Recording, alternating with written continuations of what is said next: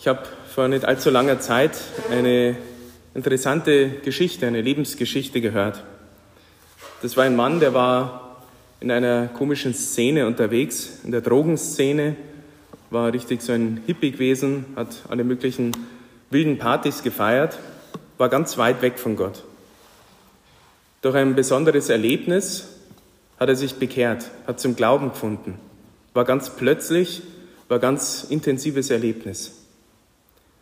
Und dann hat er angefangen, die Bibel zu lesen, hat geschaut, was da so drin steht, gerade das Neue Testament, das, was wir hier Sonntag für Sonntag immer hören. Und hat dann gehört, ja, man soll halt zu einer Gemeinde, zu einer Pfarrgemeinde und man soll ein Jünger werden. Jesus sagt, wir sollen alle Menschen zu Jüngern machen. Und er hat gemerkt, ich bin jetzt zum Glauben gekommen, ich bin doch eigentlich so ein Jünger. Aber Jünger ist man nicht irgendwie alleine für sich, sondern man braucht eben diese Gemeinde, die einem da irgendwie hilft. Also er nichts ahnend, hat einfach geschaut, da wo er gelebt hat und ist am nächsten Sonntag einfach in die Kirche gegangen. Und da saßen halt die Leute, so wie es hier ist. Und nach der Messe geht er zu den Leuten hin, die ersten, die halt nach der Kirche draußen stehen, und fragt dann so, hey, ich habe jetzt Jesus kennengelernt und er hat uns gesagt, wir sollen Jünger werden. Wie geht denn das? Wie machst denn du das? Man kann sich vorstellen, die Leute waren total überfordert gewesen. Es waren ganz normale Leute und die haben ihn eher so angeschaut, dass sie sagt haben, oh Gott, was ist denn das für ein Spinner? Der übertreibt ja irgendwie. deswegen meine Frage, was wäre denn, wenn heute hier jemand so dabei sein würde. Und nach der Kirche fragt er uns genau das Gleiche. Wie geht denn das mit dieser Jüngerschaft, was der Jesus sagt? Wie ist denn das mit dem Glauben? Wie soll ich denn das leben? Was würdet ihr so jemanden sagen?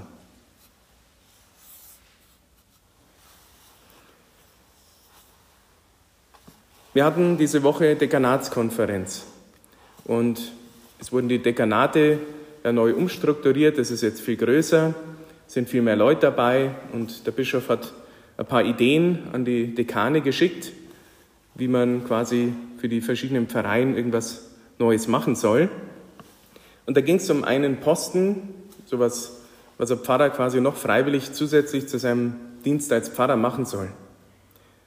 Und da geht es darum, Evangelisierung voranzutreiben im Dekanat, also über viele Pfarreien hinüber. Und in dem Text gab dann so einen Text, so was wie eine Stellenbeschreibung, ganz kurz. Und wir haben uns zusammengesetzt in der Konferenz und haben so überlegt, mal kurz durchgelesen, was will er denn eigentlich, was soll man denn da machen? Und da kommt auch dieses Wort Jüngerschaft vor und das Wort Evangelisierung. Und das war natürlich, ich war da mit Abstand der Jüngste und ein paar ältere Pfarrer, ein paar Laienmitarbeiter, ich glaube ein Religionslehrer, ein Pfarrgemeinderatsprecher, also verschiedene Leute saßen da beieinander und wir haben dann angefangen zu diskutieren. Und einer von denen, ich sage jetzt keinen Namen und auch nicht den Posten, den er hat, hat dann angefangen, sich gleich mal zu beschweren. Er hat gleich gesagt, ja, ihm ist da so ein Wort aufgefallen in diesem Text, der ist ein bisschen komisch, dieses Wort Jüngerschaft. In gewissen kirchlichen Kreisen hört man das seit ein paar Jahren immer wieder, davor hat das kein Mensch kennt. Da hat er auch recht. Und dann hat er gesagt, ja, da gibt es sowas wie Jüngerschaftsschulen, wo halt junge Leute ähm, immer wieder Zeit verbringen oder sogar fast ein ganzes Jahr, die so ein freiwilliges Jahr machen, um Jüngerschaft zu lernen. Und da hat er gesagt, ja, das klingt alles so elitär. Das sind irgendwo Besondere und das findet er gar nicht gut.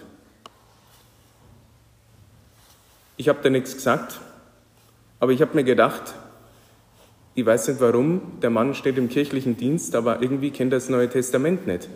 Was hat denn Jesus gesagt? Den Aposteln und uns bis in die heutige Zeit, macht alle Menschen zu meinen Jüngern. Da geht es nicht um eine Elite. Auch die Priester und die Kleriker und so weiter, sind keine Elite. Wir sind genauso Jünger wie alle anderen, wir haben nur einen gewissen anderen Dienst. Und dann hat er sich weiter beschwert, und dann sind die anderen, haben damit eingestimmt, ging um das Wort Evangelisierung. Was heißt es? Hat nichts mit evangelisch zu tun, sondern dass man das Evangelium, die frohe Botschaft, also den Kern von unserem Glauben überhaupt, dass man den wieder unter die Leute bringt. Weil ist ja klar, dass keiner sich für die Kirche interessiert, wenn man gar nicht weiß, worum geht es in der Kirche. Wir sind ja nicht nur irgendwie ein sozial-karitativer Verein, der der größte soziale Arbeitgeber in Deutschland ist, nebenbei gesagt, sondern uns geht es ja um den Glauben. Uns geht es um eine Botschaft von Gott, die wir hier leben sollen für uns selber und den anderen weitergeben sollen, weil es die beste Botschaft ist, die es auf der Welt gibt. Und dann haben sie halt eingestimmt und haben gesagt, ja, Evangelisierung, wir sind doch in einem christlichen Land, es sind ja alle schon evangelisiert, also jeder hat doch schon mal das Evangelium gehört und ist doch getauft. Und evangelisieren, das ist ja Verb, das ist ja was, was er tun soll, das tun wir doch eh schon. Wir haben jetzt gerade im Evangelium gehört, was denn dann passiert, wenn die Leute zu Jüngern werden, wenn sie sich taufen lassen, wenn sie gläubig sind. Und ich habe mir gedacht, also wenn wir das eh schon tun, warum werden denn dann die Kirchen immer leerer? Warum wird denn die Meinung über die Kirche immer schlechter? Unabhängig davon, was alles an Schlimmen passiert ist, will ich gar nicht in Abrede stellen, aber es weiß ja gar keiner mehr, worum es uns eigentlich geht, was der Kern vom Glauben ist. Also wenn wir das schon tun, dann machen wir es jetzt nicht unbedingt sehr gut. Und vor allem, wenn wir das anschauen, was Jesus uns gerade heute sagt im Evangelium, was da für Zeichen passieren werden. Das sind nicht nur alte Geschichten, da vor, vor 2000 Jahren, mit irgendwelchen Dämonen und mit irgendwelchen Krankheiten, die auf wundersame Weise geheilt werden, sondern das passiert auch heute. Ich selber durfte schon oft dabei sein, wo durch Handauflegung Leute wirklich geheilt wurden. Teilweise spontan von körperlichen Krankheiten. Viel öfter passiert es, dass man innerlich geheilt wird. Das kann sich auf den Körper auswirken, meistens auf die Psyche, auf den emotionalen Bereich oder einfach generell, dass man wieder einen Frieden findet auch mit Gott. Und das sind die Zeichen, die automatisch passieren, wenn das Evangelium lebendig wird. Wir haben heute wirklich einen Kernauftrag gehört, den Jesus uns sagt, das, was Kirche eigentlich ist, was sie tun sollen. Und er hat gesagt, wer glaubt und sich taufen lässt, der wird gerettet. Gerettet heißt, der kommt mit Gott zusammen und der kommt in den Himmel. Ganz einfach gesagt. Ich werde heute auch ein Mädel taufen am Nachmittag im Paring. Aber ob die zum Glauben kommt oder nicht, das ist nicht nur meine Aufgabe. Ich kann dir ihr das Sakrament spenden, weil die Eltern versprechen, sie im Glauben zu erziehen. Das ist die Bedienung dafür. Und das Sakrament wirkt, Gott kommt in sie, sie wird gereinigt von der Erbsünde, sie kommt grundsätzlich zusammen mit Gott und sie wird ein Mitglied der Kirche. Aber dass sie selber zum Glauben kommt, ganz aktiv und sich dafür entscheidet, das hängt erst einmal eigentlich an den Eltern. Das sind die, die am meisten mit diesem Kind jahrelang zu tun haben. Später kommt dann Religionslehrer dazu, dann auch mal der Pfarrer im Kommunion- und Firmenunterricht und so weiter und so fort. Aber zuerst sind es die Eltern und die Familie. Denn was die Kinder da mitbekommen, nicht nur an was man so hört, sondern was man auch vorlebt als Eltern, das machen sie automatisch nach. Es ist ja meistens so, dass man so geprägt wird von daheim, wenn es gerade ganz schlimme Umstände sind, wo man sagt, oh Gott, ich mache alles, nur habt das Gegenteil von meinen Eltern, kann ja auch sein. Aber wenn die gute Sachen vorleben, da macht man die automatisch auch weiter. Jesus sagt es ganz interessant, wer glaubt und sich taufen lässt. Und das passt so wunderbar, weil sich taufen lässt, taufen lassen ist ja eine passive Formulierung, ist ja was an mir getan wird, da tue ich ja nichts selber. Und genau das passiert eben heute Nachmittag ich taufe ein Mädel, die kann ja nichts dafür, was vielleicht gar nicht was passiert, vielleicht schläft es komplett durch, vielleicht blärt es die ganze Zeit, wie es halt immer so ist. Aber es ist was Passives. Und wer glaubt, das ist was Aktives. Glauben heißt, ich muss da was machen. Manchmal meint man, Glauben ist sowas wie so ein Gefühl. Irgendwie, man hat eine schöne Situation in der Kirche, beim Gebetsabend, vielleicht auch, wenn man bei sich daheim betet, wenn man in der Natur ist, wenn man sich irgendwie mit Gott und seiner Schöpfung eins fühlt. Das ist wunderbar, das kann auch sein. Das soll man auch genießen, dieses Gefühl. Aber der Glauben ist hauptsächlich eine Entscheidung. Weil dieses Gefühl vom Gläubigsein, von irgendwie Gott erleben, Gott spüren, das kommt, aber das geht auch ganz schnell wieder, so wie alle Gefühle. Also Glauben heißt, ich muss da aktiv was machen.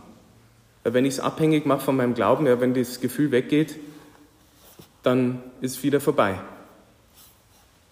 Was ist jetzt dieses Glauben? Glauben heißt eine Überzeugung, die ich habe. Vielleicht eben durch so eine Erfahrung, die ich gemacht habe, oder vielleicht durch eine Person, die mir davon erzählt hat, oder wie es eben am meisten ist, durch eine Person, die es mir vorgelebt hat. Und wo ich dann erkannt habe, das, was der oder die macht, das hat irgendwie einen Sinn und das trägt. Und das möchte ich gern übernehmen.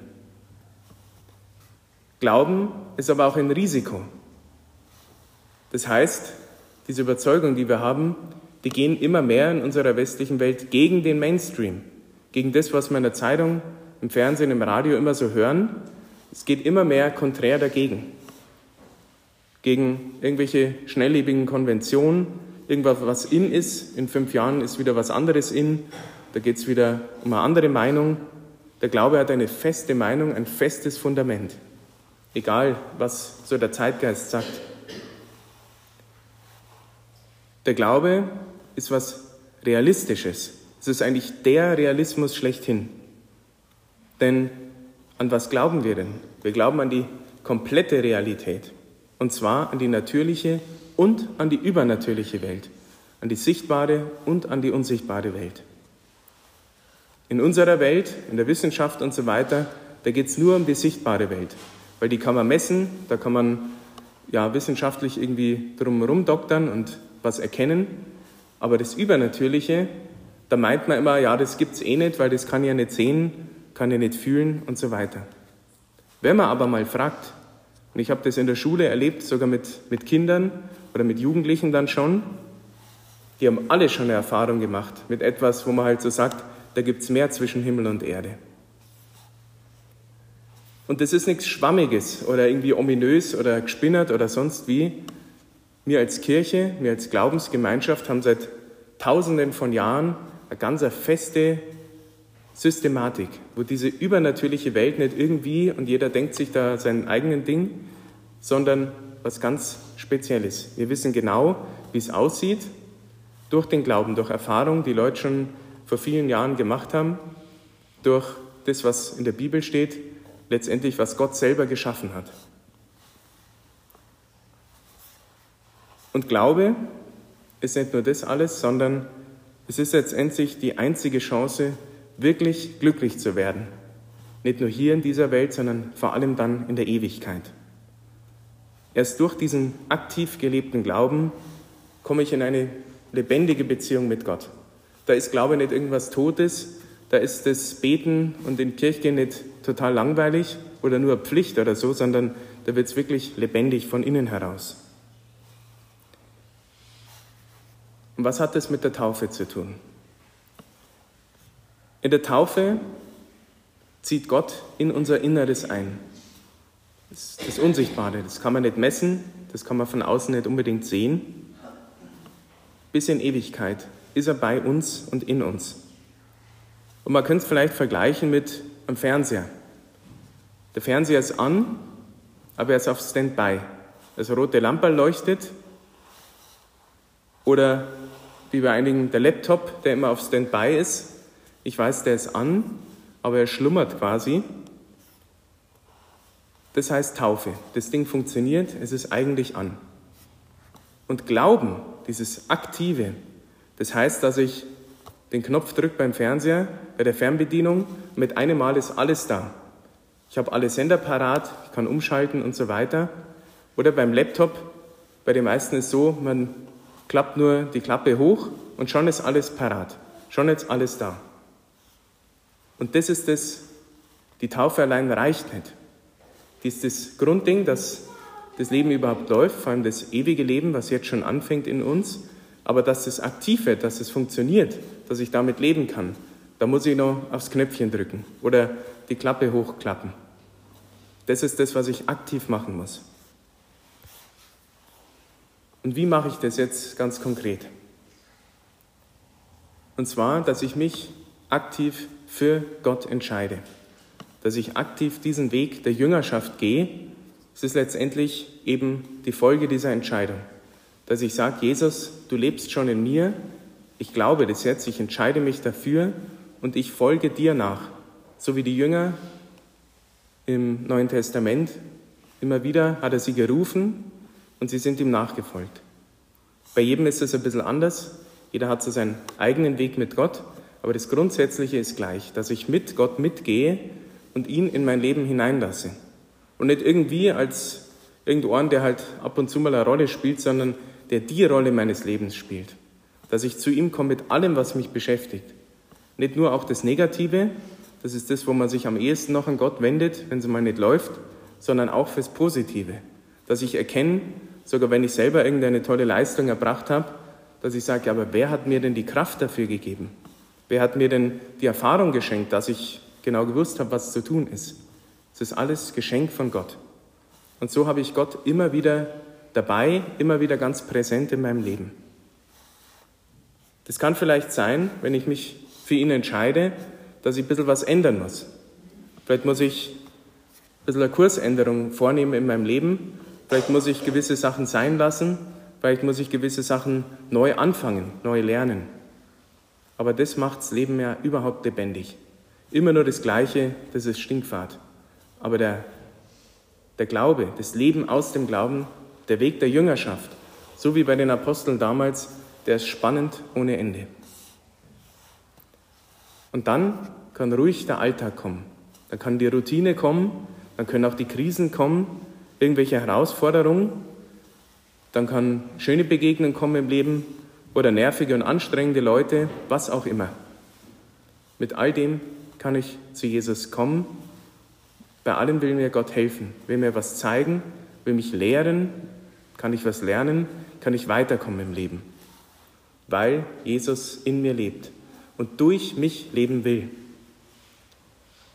Und er wird uns alles schenken, was wir dafür brauchen sogar eben den Hintern aus dem Sessel zu heben und wenn es so was Kleines ist oder am Sonntag in der Früh aufzustehen oder was auch immer oder das Gebet in irgendeiner Situation. Einfacher ist es immer, alles bleiben zu lassen, nichts zu tun. Aber aufzustehen, was zu sagen, mal zu Gott zu sprechen, das braucht ein bisschen Kraft. Und all, das, all diese Kraft wird uns Gott geben. Die ist schon in uns drin. Sie ist auf Standby einfach nur das Knöpfchen drücken. Und vielleicht als ein äußeres Zeichen kann man sich merken, könnte man sagen, diesen Knopf zu drücken oder die Klappe aufzuklappen, ist nichts anderes wie zum Beispiel das Kreuzzeichen zu machen. Dann entscheide ich mich neu für das Kreuz, für das Zeichen unseres Glaubens, das Zeichen unserer Erlösung, wo das alles angefangen hat. Und dann fängt Jesus an, in mir zu strahlen, dass ich erleuchtet werde, dass mein Leben immer glücklicher und zufriedener wird und das strahle ich automatisch an die anderen aus. Und nichts anderes ist Evangelisierung. Nichts anderes ist als die frohe Botschaft den anderen zu verkünden. Und dafür wollen wir heute beten für uns und auf der ganzen Welt. Amen.